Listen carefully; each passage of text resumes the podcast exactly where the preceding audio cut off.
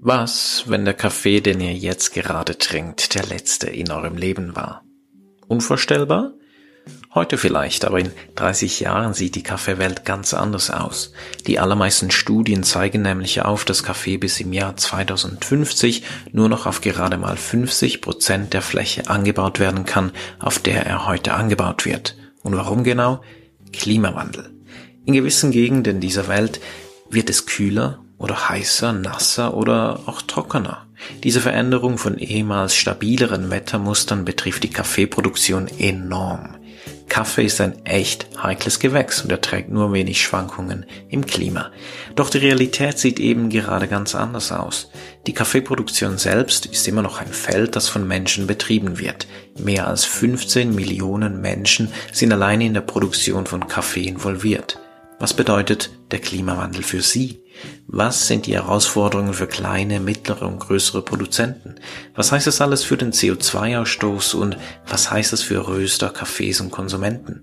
Und wie schädlich ist überhaupt die Kaffeeproduktion? Das sind alles Fragen, für die wir mehr Gefühle als konkretere Antworten haben. Und genau deswegen brauchen wir Experten, die uns helfen, unser punktuelles Wissen eben dann zu kontextualisieren. Und Erik Rahn ist einer von ihnen. Erik ist von Haus aus Agronome und arbeitet heute für das SIAT.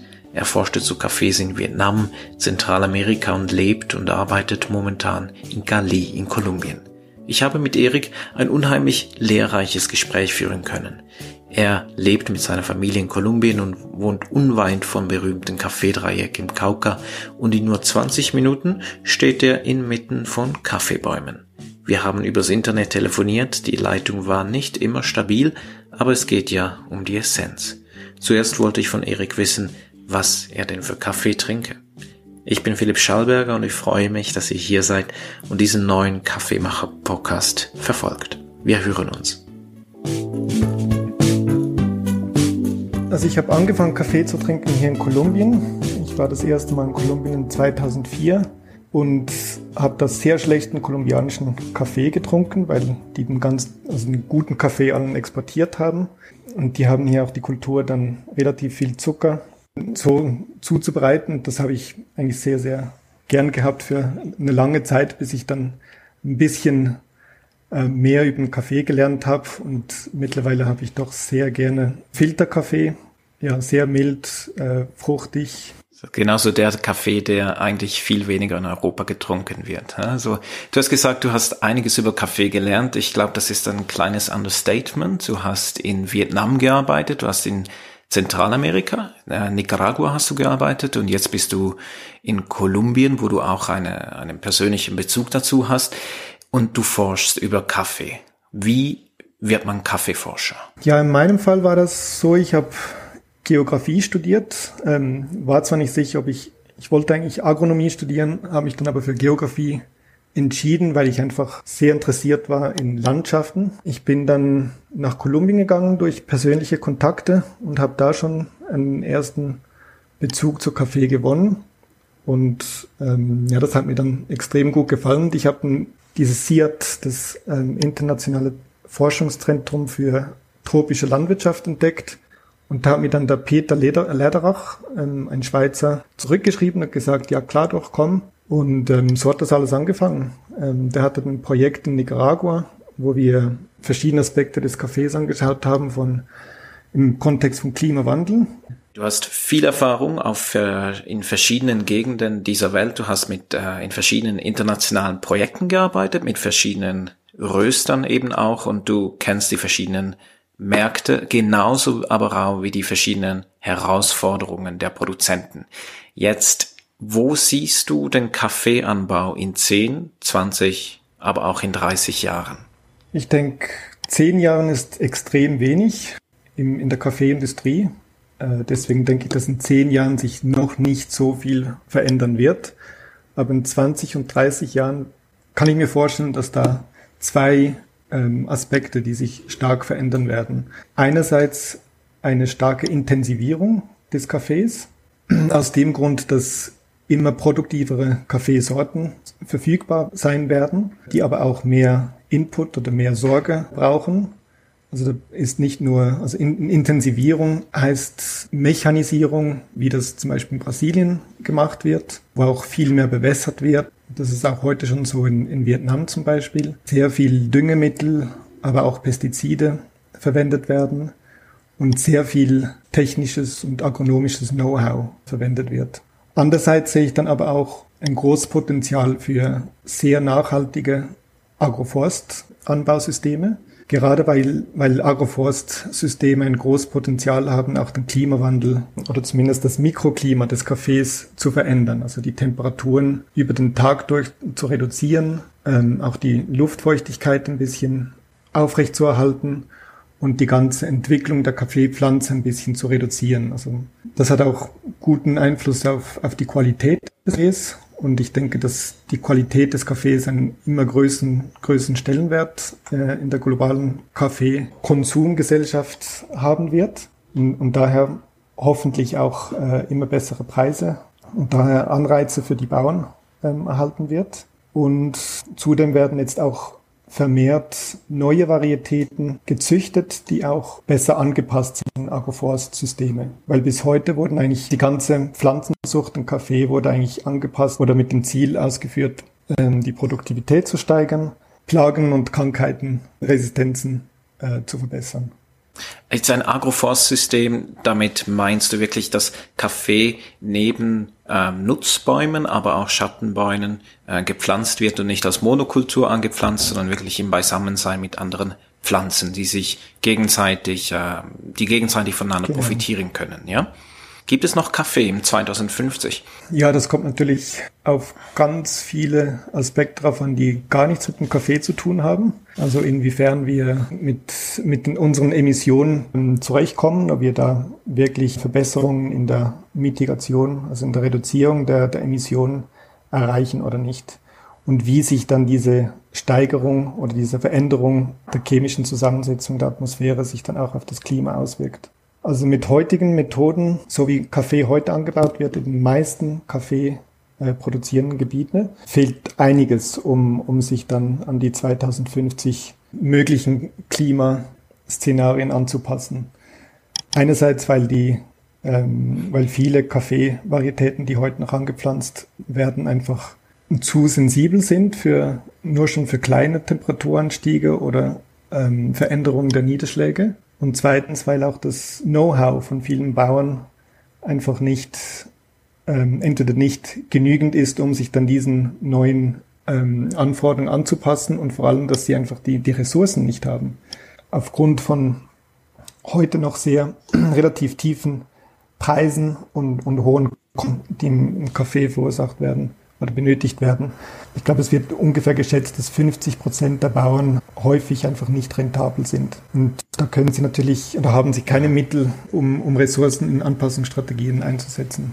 Es gibt es ja Gegenden mit äh, verschiedenen Herausforderungen. Und du, du kennst drei ganz verschiedene Gegenden. Du kennst eine sehr intensive Landwirtschaft in Vietnam. Du kennst, sagen wir mal so, äh, Zentralamerika, wo jetzt weltweit gesehen eher so durchschnittlich viel pro Hektar produziert wird, so der Ertrag pro Hektar. Und dann kennst du aber auch die südamerikanischen, vor allem die kolumbianische Art der Kaffeeproduktion. Jetzt, welche Gegenden sind denn da mehr resilient oder resilienter als andere? Also wo siehst du eine Langfristigkeit der Kaffeeproduktion und wo siehst du Probleme für Kaffeeproduzenten in der Zukunft? Also einerseits sind die oder bestehen die Probleme darin, dass oftmals die Arbeitskosten, also vor allem für, für die Ernte, ähm, teurer wird. Also überall da, wo ja, ökonomischer Fortschritt stattfindet, wird die Arbeitskraft auch teurer. Schwierig dann Kaffeeproduktion im kleinbäuerlichen Stil aufrechtzuerhalten. In Zentralamerika und, und Südamerika, also gerade in Kolumbien, gibt es natürlich institutionell einen extrem guten Support. Die sind da sehr, sehr gut, haben viel Forschung, ähm, die es ihnen ermöglichen wird, sich an Klimawandel anzupassen.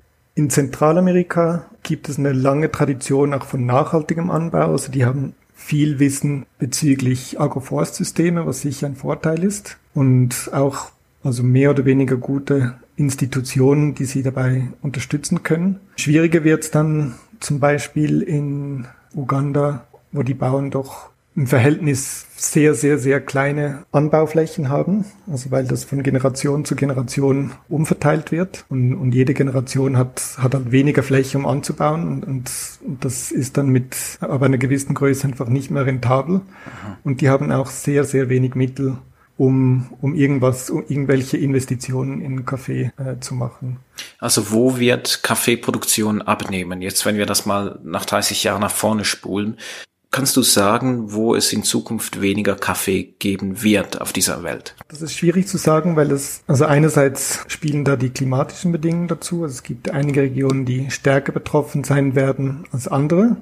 Aber da herrscht, also da gibt es auch noch sehr viel Unsicherheit bezüglich den globalen Klimamodellen, inwieweit sich das auf lokaler Ebene dann auch so ausspielen wird, wie das in, in heute technisch möglich ist, vorherzusagen. Andererseits hängt das extrem stark vom politischen ab, also der einzelnen Ländern, inwiefern sie den Kaffeeanbau unterstützen wollen, sei das mit Wissen, also indem sie ihre eigenen Institutionen aufbauen oder Subventionen, sei es für Dünger oder für verbesserte äh, Kaffeevarietäten, aber auch äh, Landreformen, also eben, dass sie zum Beispiel jetzt in Uganda die Landumverteilung vorantreiben, damit da auch wieder ökonomischer besser Landwirtschaft betrieben kann. Ich denke, das ist extrem schwierig vorherzusagen und, und getraue mich das jetzt auch nicht. Das, das spüre ich, ja. Das, genau, da, da bist du natürlich auch der Forscher, der präzise sein muss. Aber du sagst also, es ist natürlich keine One-Man-Show, sondern es ist wirklich es kommt darauf an, wie stark die Kaffeestrukturen sind, also die Unterstützung von einer Kaffee-Lobby. Wir haben zum Beispiel eine ganz starke Lobby in, äh, in Honduras und, und in, äh, in Costa Rica. In Nicaragua zum Beispiel, da ist das extrem schwach. Wenn man das jetzt so in eine Reihe setzt, wir haben einerseits die Produzenten, dann haben wir, sagen wir, staatliche und überstaatliche Organe und dann haben wir aber auch die privaten. Und mit den privaten meine ich Retailer oder große Röster. Wie siehst du da eine Rollenverteilung in der Zukunft? Welche Aufgaben könnten übernommen werden von diesen Parteien, um wirklich die Sache nach vorne zu bringen? Also ich rede hier von diesen Public-Private Partnerships, wo ja auch SIAT stark drin ist. Also ich sehe da, es hat schon eine große Veränderung gegeben. Einerseits, dass die Kaffeehändler, die eigentlich sehr kleine Margen haben und ihr Business vor allem auf, auf der Quantität beruht, dass die jetzt da sehr viel investiert haben in agronomisches Know-how, sehr viel stärker mit den, mit den Bauern direkt zusammenarbeiten. Wirklich direktere Verlinkung zwischen Anbau und Handel das geht dann aber auch zum Teil direkt zu, zu Röstern, ähm, den größeren Röstern vor allem, aber auch klein natürlich. Aber bei den größeren ist halt der Effekt sehr, sehr groß. Wie man dieses Wissen direkt zu den Bauern bringt, das, das wird eine große, große Auswirkung haben. Traditionell hat man das sehr simpel gemacht. Also man hat einfach angenommen, dass gewisse Best Practices überall gelten und heute weiß man natürlich schon, schon viel mehr, dass, dass ganz viele Details extrem wichtig sind, die, die einfach Standort, also vom Standort her ab, abhängen, sei das vom, vom lokalen Klima, sei das von Bodenbeschaffenheit her, natürlich dem Willen des Bauern. Also ist der Bauer ein, ein Entrepreneur, der wirklich auch Risiken auf sich nimmt und äh, Innovation sucht? Oder ist er eher ein risikoaverser Bauer? Ist es ein, kommt ganz darauf an, was für ein Typ der Bauer ist und da muss man auch ganz, ganz speziell äh, Rechnung tragen, wenn man dann gewisse neue Methoden vermittelt. Es gibt keine Allzwecklösung, sondern es braucht kleinere Lösungen, wie man da vorgehen kann. Wo siehst du am meisten Potenzial. Du hast gesagt, das Potenzial für Agroforstsysteme beispielsweise, das schätzt du als sehr hoch ein. Ich nehme jetzt an, auch weil die Temperaturen weiterhin steigen werden? Ja, genau. Also einerseits als Klimaanpassungsoption, aber auch ähm, einfach als Diversifizierung. Also wenn die Bauern dann, die meisten Bauern hängen eigentlich nicht nur vom Kaffee ab, die haben dann auch noch andere Kulturen, die sie anbauen. Und Agroforstsysteme können dann natürlich auch ein bisschen diversifizieren, indem sie vielleicht zusätzliche Früchte haben oder Nutzholz oder andere, oder die Stickstofffixierung von, von gewissen Schattenbäumen. Gleichzeitig können Agroforstsysteme natürlich auch Kohlenstoff fixieren. Und das ist natürlich dann spannend, wenn man, wenn man äh, oder der CO2-Fußabdruck anschaut. Agroforstsysteme können einen Teil des CO2-Fußabdrucks kompensieren. Und das ist besonders wichtig dann, wenn man die Landschaftsebene anschaut. Und da sind eben gerade diese Public-Private Partnerships extrem wichtig. Also dass man da mit verschiedenen Akteuren, die in, in der gleichen Landschaft zu tun haben, dass man da zusammenschaut, wie man mehr Kaffee und besseren Kaffee produzieren kann, aber auch die Bauern-Communities mithelfen kann zu entwickeln, dass sie ihre Lebensstandards steigern können. Ganzheitlich, das ist so ein Begriff, als wir zum ersten Mal telefoniert haben, hast du auch gesagt, was dich an der ganzen äh, Klima und Kaffee, an dem ganzen Diskurs immer wieder irritiert, ist wirklich, dass oft einzelne Ereignisse rausgepickt werden und das es weniger ganzheitlich betrachtet wird. Zuerst mal, was spielt CO2 in der Kaffeeproduktion für eine Rolle? Ähm, der wichtigste Teil des CO2-Fußabdrucks ist eigentlich die Düngerausbringung. Da wird ganz viel Stickstoffdioxid emittiert und das ist ein ganz potentes Treibhausgas. Beim Kaffee gibt's natürlich nicht nur den Anbau, sondern auch die Verarbeitung. Und da kommt es ganz darauf an, wie man die verarbeitet. Also sei das, wenn man das nass verarbeitet, hat man da ganz viel Treibhausgasemissionen, vor allem Methan. Die Fermentierung und einfach das ganze organische Material, das dann da im Wasser ist. Und das dann, wenn das nicht behandelt wird, ähm, kann das ganz viel Treibhausgase äh, generieren. Leider ist, sind die Kosten halt für die Behandlung immer noch extrem groß. Also es gibt ähm, viele Beispiele, wo das gemacht wird, wenn man sich gut organisieren kann und, und oftmals auch in zentralisierte ähm, Kaffeeaufbereitungsanlagen investieren, die äh, die Treibhausgase reduzieren. Also würde es Sinn machen, weniger kleine Wetmills oder Benefici Beneficios zu haben, sondern eher größere zentralisierte, die dann auch eine gute Wasserreinigung haben? Ja, ich denke, das ist, also es vereinfacht natürlich vieles. Man kann das an einem Ort gut kontrollieren und muss es nicht an etlichen kleinen Orten machen muss man einfach schauen, dass die Bauern dann auch Gewinne nicht nur von den Kirschen erwirtschaften können, sondern auch vom Added Value durch die Verarbeitung dann, dass sie da Teil sind. Genau, Nachernteprozess kann natürlich immer die, genau, den, den mhm. Wert steigern.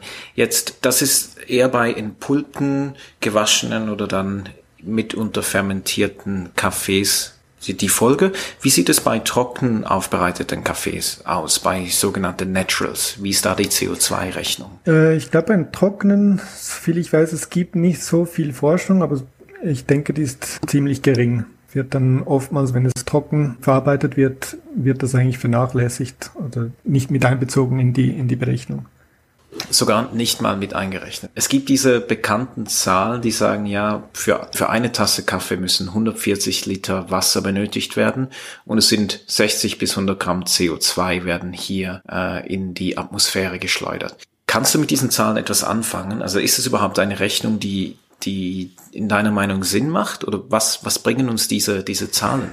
Ja, diese Zahlen, die sind natürlich äh, mit Vorsicht zu genießen. Das ist extrem schwierig, wie, also ganz allgemein bei diesen Lifecycle Assessments äh, kommt es stark darauf an, was für eine Methodik wird gebraucht, was für Emissionsfaktoren werden gebraucht, äh, was wird eigentlich mit einbezogen in die Rechnung. Ja, das ist nicht unbedingt standardisiert, das kann ganz unterschiedlich anschauen und, und schlussendlich hängt es auch davon ab, auf was man es bezieht, auf, auf das Gewicht der, der Bohne oder auf die Tasse, die dann schlussendlich getrunken wird, bezieht, macht das viel mehr Sinn, als wenn das nur auf die Fläche bezogen wird, auf die Anbaufläche. Also ist denn Kaffee klimaschädlich? Kaffee ist sicherlich klimaschädlich, ja. Mit Agroforstsystemen kann man teilweise die CO2-Emissionen reduzieren oder die Treibhausgasemissionen reduzieren. Aber ich denke, von, vom Anbau bis, zur, bis zum Konsum des Kaffees sind schlussendlich die die Emissionen doch schon äh, viel größer. Ich denke, mit Agroforstsystem könnte man den Anbau an sich äh, kompensieren, aber es kommt dann halt extrem darauf an, wie eben, wie wird oder die Kirsche verarbeitet und schlussendlich, wie wird ähm, der Kaffee dann konsumiert. Also der Konsum des Kaffees war natürlich auch ein, ist einer der großen Emittenten des Kaffees selber. Das kann variieren, je nachdem, was für eine Maschine verwendet wird, um den Kaffee zu trinken oder aufzubereiten. Hängt natürlich auch davon ab, ob man Milch und Zucker in den Kaffee reintut. Ja, Latte Macchiato schneidet hier wahrscheinlich ziemlich schlecht ab, kann ich mir vorstellen. Gut, ja. In der Landwirtschaft ist CO2 vor allem dann wichtig, wenn eine Landnutzungsänderung geschieht. Also wenn dann, wenn Kaffee zum Beispiel auf vormaligem ähm, Wald angebaut wird, dann werden extrem viel wird extrem viel CO2 äh, in die Atmosphäre gelassen und dann explodiert auch die, die, der CO2-Fußabdruck. Also es wird normalerweise nicht mit einbezogen. Und das ist glücklicherweise im Kaffee nicht so ein großes Problem wie zum Beispiel im Kakao, aber ist sicherlich auch ein Problem und wird in der Zukunft wahrscheinlich auch ähm, ein steigendes Problem werden.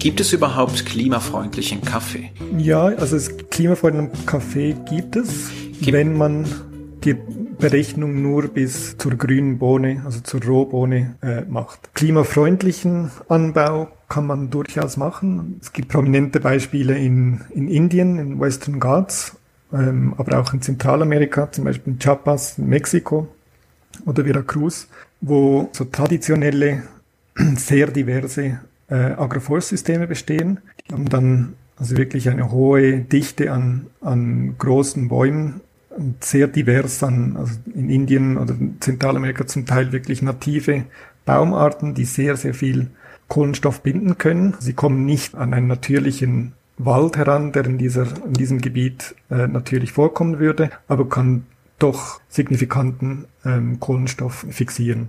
Also das heißt, wenn man zum Beispiel ein Kaffee, eine Kaffeemonokultur in ein solch diversifiziertes Agroforstsystem umwandeln würde, könnte man sehr viel mehr Kohlenstoff binden, als äh, Treibhausgase in CO2-Äquivalenten emittiert würden.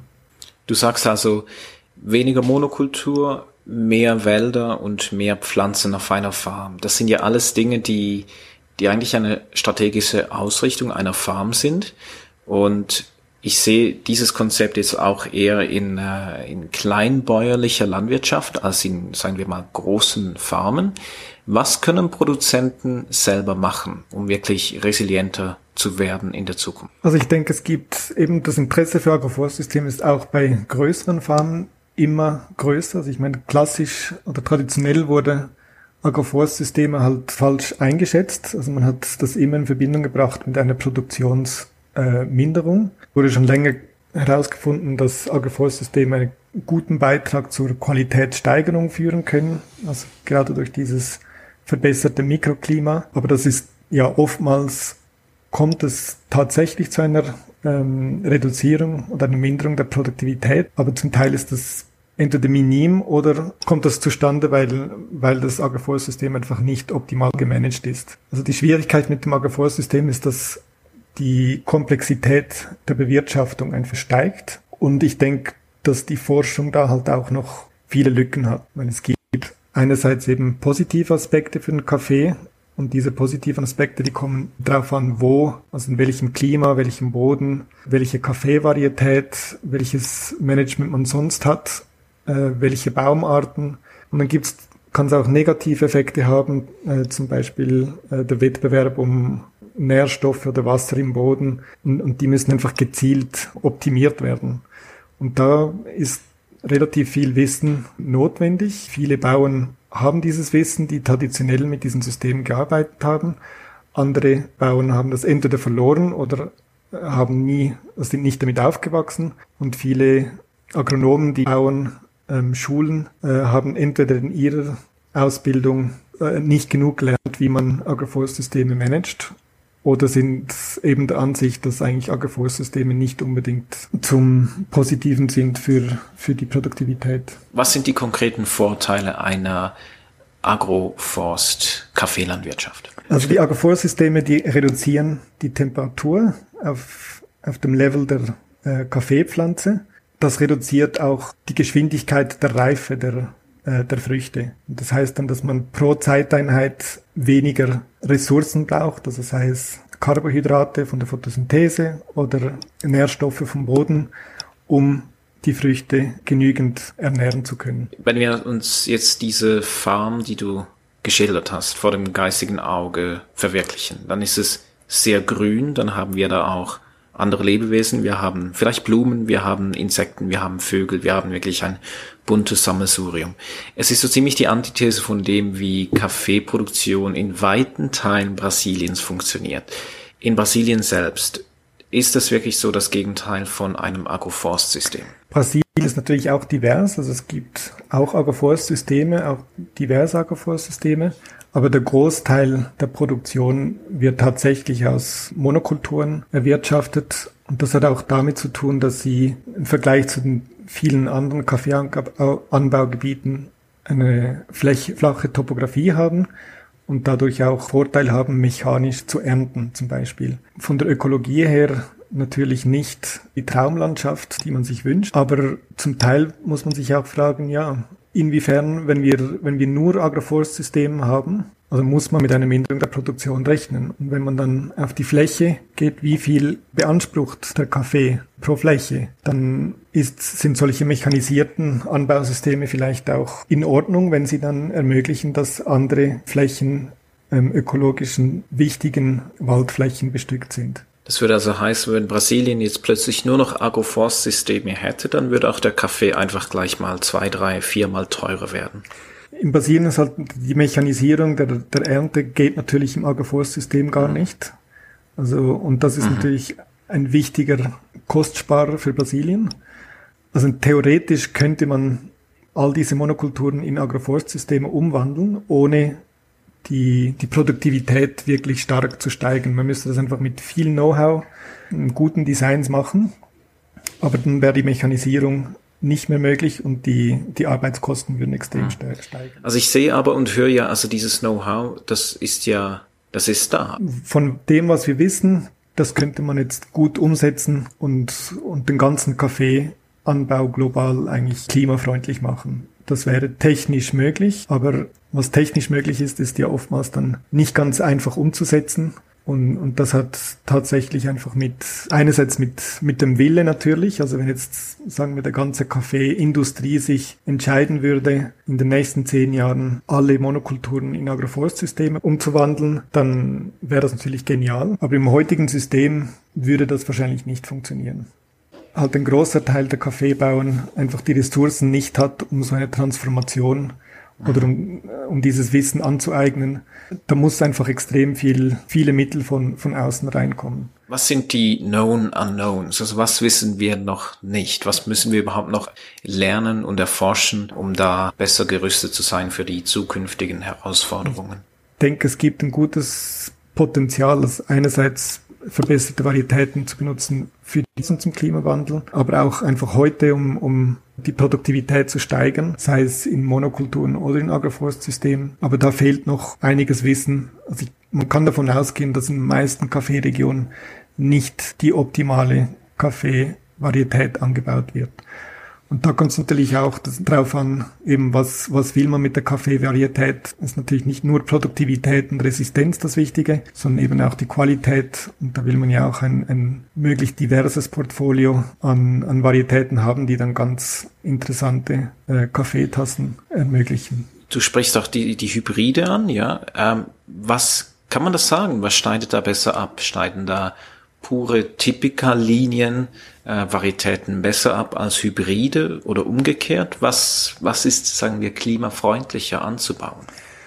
Also wenn man den CO2-Fußabdruck äh, natürlich auf pro Kilo äh, Rohkaffee berechnet, dann ist natürlich die Produktivität ein entscheidender Faktor. Also einerseits eben die, wie man die Ressourcen verwendet, vor allem Dünger, aber auch äh, die Produktivität. Also je höher die Produktivität, desto tiefer äh, schlussendlich die, die Treibhausgase. Und da hat man natürlich mit, mit Hybriden schon einen großen Vorteil im Vergleich zu Typica. Typica sind sehr schwierig zu managen, eben gerade wegen Krankheiten und Plagen. In Bezug auf Klimawandel sind sie sehr sensibel und haben generell ja ziemlich tiefe Produktivitätsraten. Also wenn man das auf globalem, global anbauen würde, hätten wir Probleme.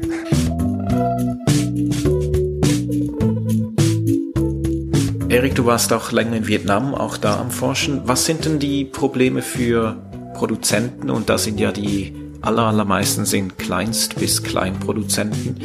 Was sind da die Herausforderungen jetzt für die Produzenten und was sind sie in Zukunft in Vietnam?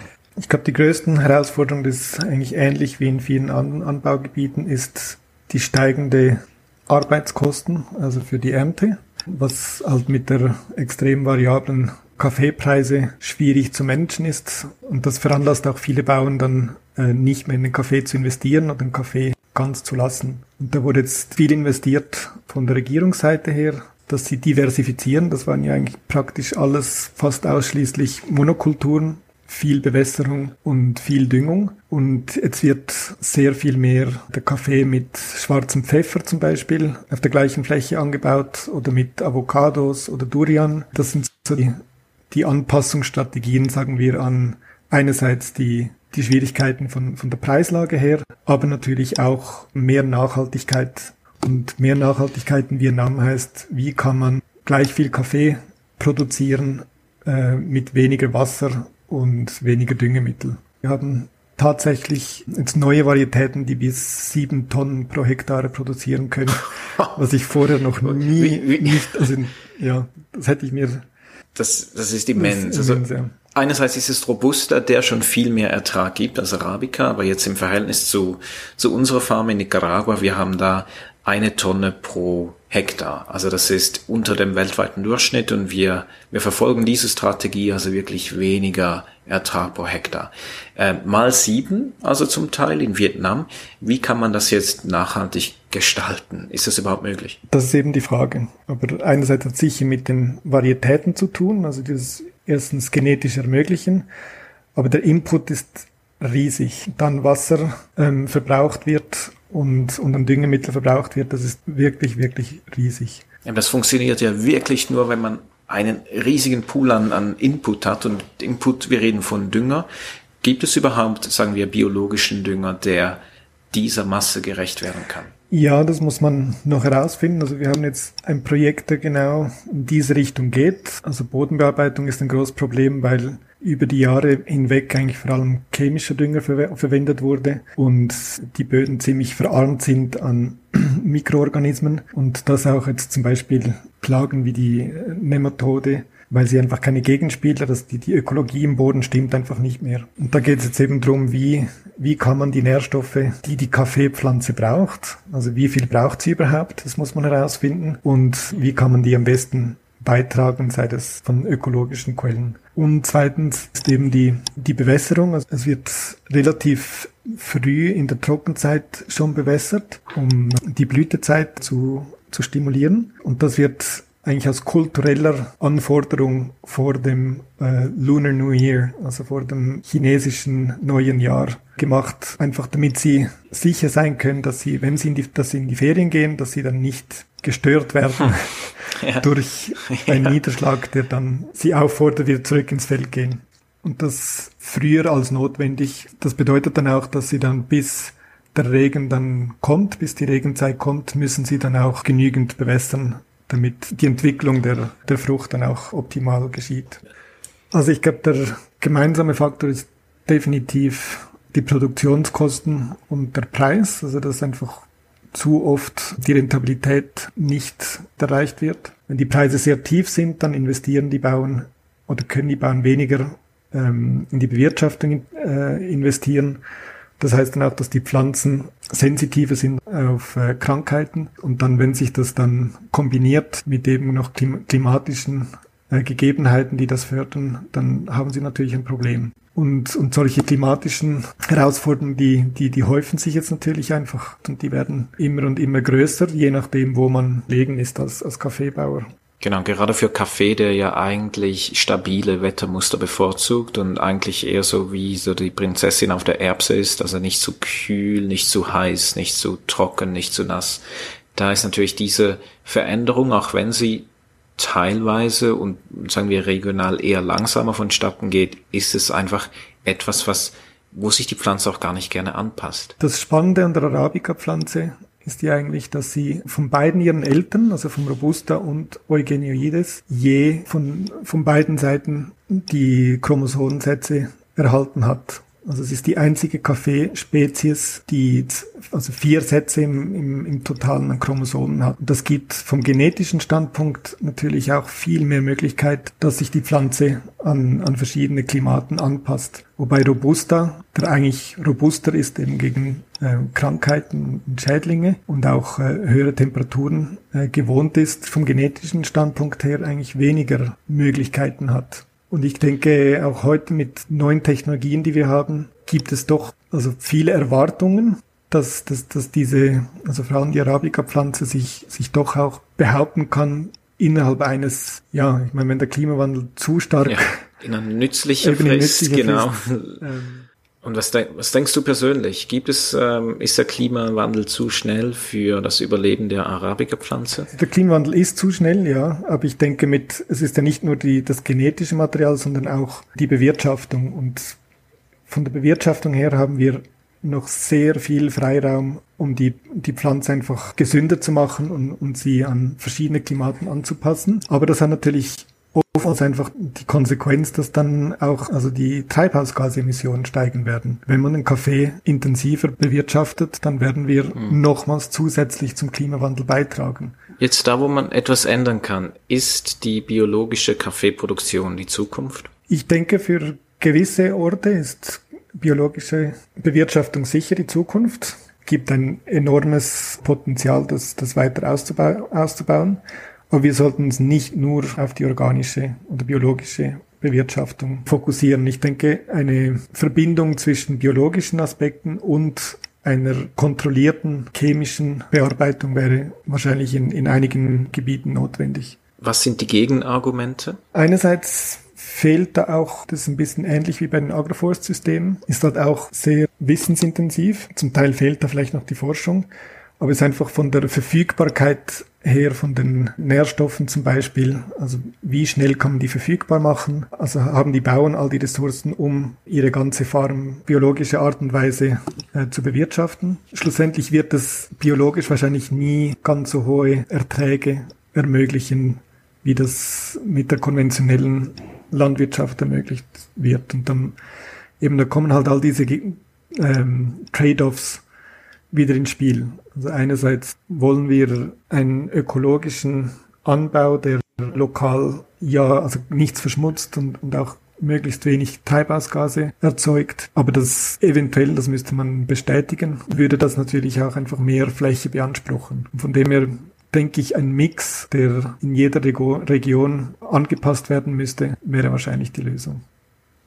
In deiner täglichen Arbeit bist du immer wieder mit Produzenten unterwegs. Du, du siehst Farmen, du verstehst, wie so eine Farm funktioniert und du kommst auch in Kontakt mit, mit den Exporteuren und da geht es dann eben auch um Zertifizierungen.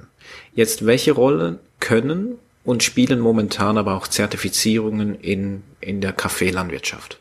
Ja, die Zertifizierung die hat beim Kaffee natürlich eine große Tradition und hat da sicher vieles geleistet. Aber ähm, was man leider feststellen muss, ist, dass über all die Jahren wahrscheinlich nicht die gewollte Veränderung geschaffen werden konnte. Also die meisten Bauern sind leider auch mit Zertifizierung nicht unbedingt rentabel, weil die Zertifizierung oft, oftmals mit Kosten verbunden sind oder dann eine Produktivitätminderung als Konsequenz haben und das nicht dann von den Prämien dann nicht kompensiert werden kann. Also ein, ein sehr positiver Aspekt von Zertifizierung ist sicherlich das Sozialkapital, also das ganze Netzwerk, das für die Bauern ähm, ermöglicht wird, auch Know-how, das, das sie erreicht, äh, sei es auch Kredite, die sie erlangen können. Also die Zertifizierung, wie wir sie heute kennen, ist nicht die Lösung. Und das ist, glaube ich, heute auch Allgemeinwissen in der Industrie. Und da wird auch als Reaktion, also erstens von den Zertifizieren, die sind stark daran am Arbeiten, zu schauen, wie können sie sich verändern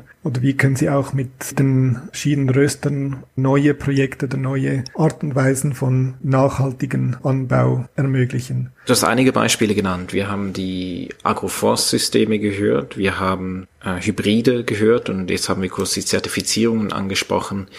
Wie geht die Reise weiter? Wo denkst du, liegt noch am meisten Potenzial, um Kaffeeproduktion resilienter zu machen? Es gibt eine Verlagerung der Verantwortung traditionell haben die Einkäufer, die Kaffeeeinkäufer und Kaffeeröster die, die Verantwortung über die Nachhaltigkeit einfach eingekauft, über diese Zertifizierer. Und das wird heute mehr und mehr selber Rechnung getragen. Also direkt Händler und Röster eigentlich direkt mit den Kaffeebauern zusammenarbeiten, auch zum Teil mit Zertifizieren zusammen, um, um neue Wege der Nachhaltigkeit zu finden. Ein Problem ist natürlich, wie erreicht man all die Millionen an Kaffeebauern? In gewissen Orten, äh, gerade in Lateinamerika, ist das einfacher, einfach weil traditionell die Bauern eigentlich schon gut organisiert sind in Kooperativen. Das ermöglicht auch, dass die Transaktionskosten dann tiefer sind. Und andererseits eben, wie wir am Anfang schon gesagt haben, wissen wir, dass viele der nachhaltigen Lösungen sehr lokal angepasst werden müssen. Also sei das Klima, Boden, aber auch sozioökonomischen und psychologischen Ausprägungen der Bauern. Standards, also Standards sind eigentlich per Definition ja Standards, die überall gültig sein sollen. Und da muss man halt irgendwie flexibler sein und neue Wege finden. Und das ist halt, ja, das ist so die große Frage, wie, wie ermöglicht man das?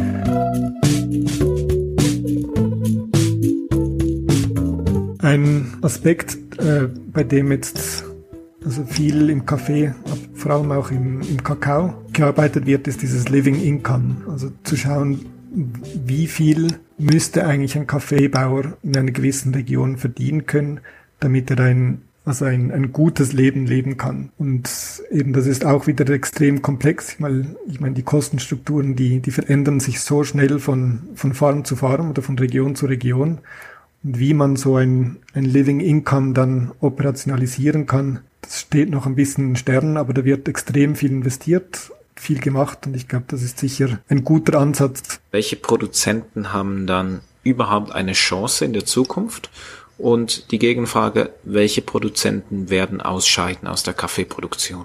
Also wo sind die Kaffeebauern? Das wird einen Einfluss haben. Das heißt, wie stark wird der Klimawandel den Kaffeeanbau verunmöglichen oder einfach die Produktionskosten derart erhöhen oder die Erträge derart reduzieren, dass das einfach nicht mehr profitabel ist. Das wird auch davon abhängen, wie gut die vernetzt sind, inwiefern sie von außen auch Mittel erhalten, um, um sich anzupassen.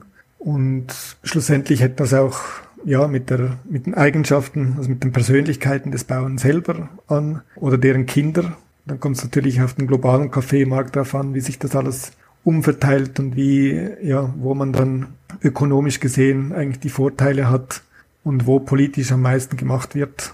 Wo siehst du die größte Verantwortung? Wer muss hier was ändern und wer kann etwas ändern? Also heute ist ja so, dass der Kaffeebauer praktisch alle Risiken trägt, die Klimarisiken schlussendlich. Und der Kaffeepreis, der tut und macht, was er will. Und es ist extrem schwierig, mit dem umzugehen. Ist ja eigentlich ganz klar, dass, also wo das große Business im Kaffee ist, das ist sicher bei den größeren oder bei den großen Röstern. Die wissen ja auch und die nehmen teilweise schon ihre Verantwortung wahr, den Kaffeeanbau global nachhaltiger machen kann, wie man das mehr attraktiv machen kann für die Jungen, damit äh, ja auch die nächste Generation noch Kaffee anbauen will es ist sehr wichtig, dass der Kaffee kulturell und institutionell gut verbettet ist. Und das sind Sachen, die man nicht von heute auf morgen erreichen kann. Von dem her sollte man schon versuchen, dass wo heute Kaffee angebaut wird, dass man da investiert und, und mhm. diese Systeme wirklich versucht, an Klimawandel, aber auch an, an die fluktuierende Preis, Preise anzupassen und nicht unbedingt neue Kaffeeanbaugebiete äh, suchen sollte. Solange das das Klima noch ermöglicht, ja. Wie lange geht das noch? Wann gibt's keinen Kaffee mehr? Ja, wenn nichts gemacht wird, also keine Anpassung, keine Investition gemacht werden, dann äh, kann das wirklich schon bald sein. Wenn jetzt der Klimawandel sich so stark auf die heutigen Kaffeeanbaugebiete auswirkt, dann wird ja der Kaffee auch zu knapp und die Preise steigen in die Höhe und es wird extrem lukrativ für andere, den Kaffee wieder anzubauen. Aber also diese Anpassung, diesen Systemwechsel, der kann ja nicht einfach reibungslos gehen. Ich denke nicht, dass der Kaffee jetzt einfach verschwindet, aber es könnte sicher an Qualität einbußen. Äh, in vielen Lagen ist sicher das eines der, der größten Probleme. Mhm. Die, die letzte Frage für, für heute, vielleicht sprechen wir bald wieder mal, vielleicht kommen noch viel mehr Fragen jetzt von, von unseren Zuhörern. Wie sieht die beste aller Welten aus? Wie würdest du selbst deine eigene Kaffeefarm konzipieren, um möglichst langfristig und sicher Kaffee zu produzieren.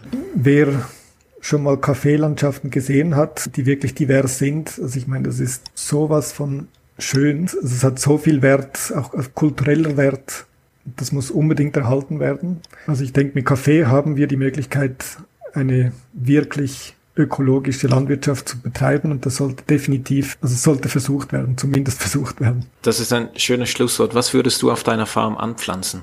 Ich würde wahrscheinlich verschiedene Kaffeevarietäten äh, probieren, je nachdem, wo ich bin. Sagen wir mal in Kolumbien. Ja, in Kolumbien. Also ich habe so. das ganz in der Nähe. Ich, hier hat es eine wunderschöne Farm, 20 Minuten äh, von mir zu Hause. Die machen ganz, ganz guten Kaffee und die haben jetzt zum Beispiel auch versucht mit diesem Eugenioides, also diesem ein Elternteil des Arabica, der ja ganz äh, hohen Qualität äh, verspricht, äh, haben es versucht zu experimentieren und also es ist eine sehr anspruchsvolle Pflanze, äh, sehr, sehr, sehr wenig Erträge, aber doch ganz, ganz spannend.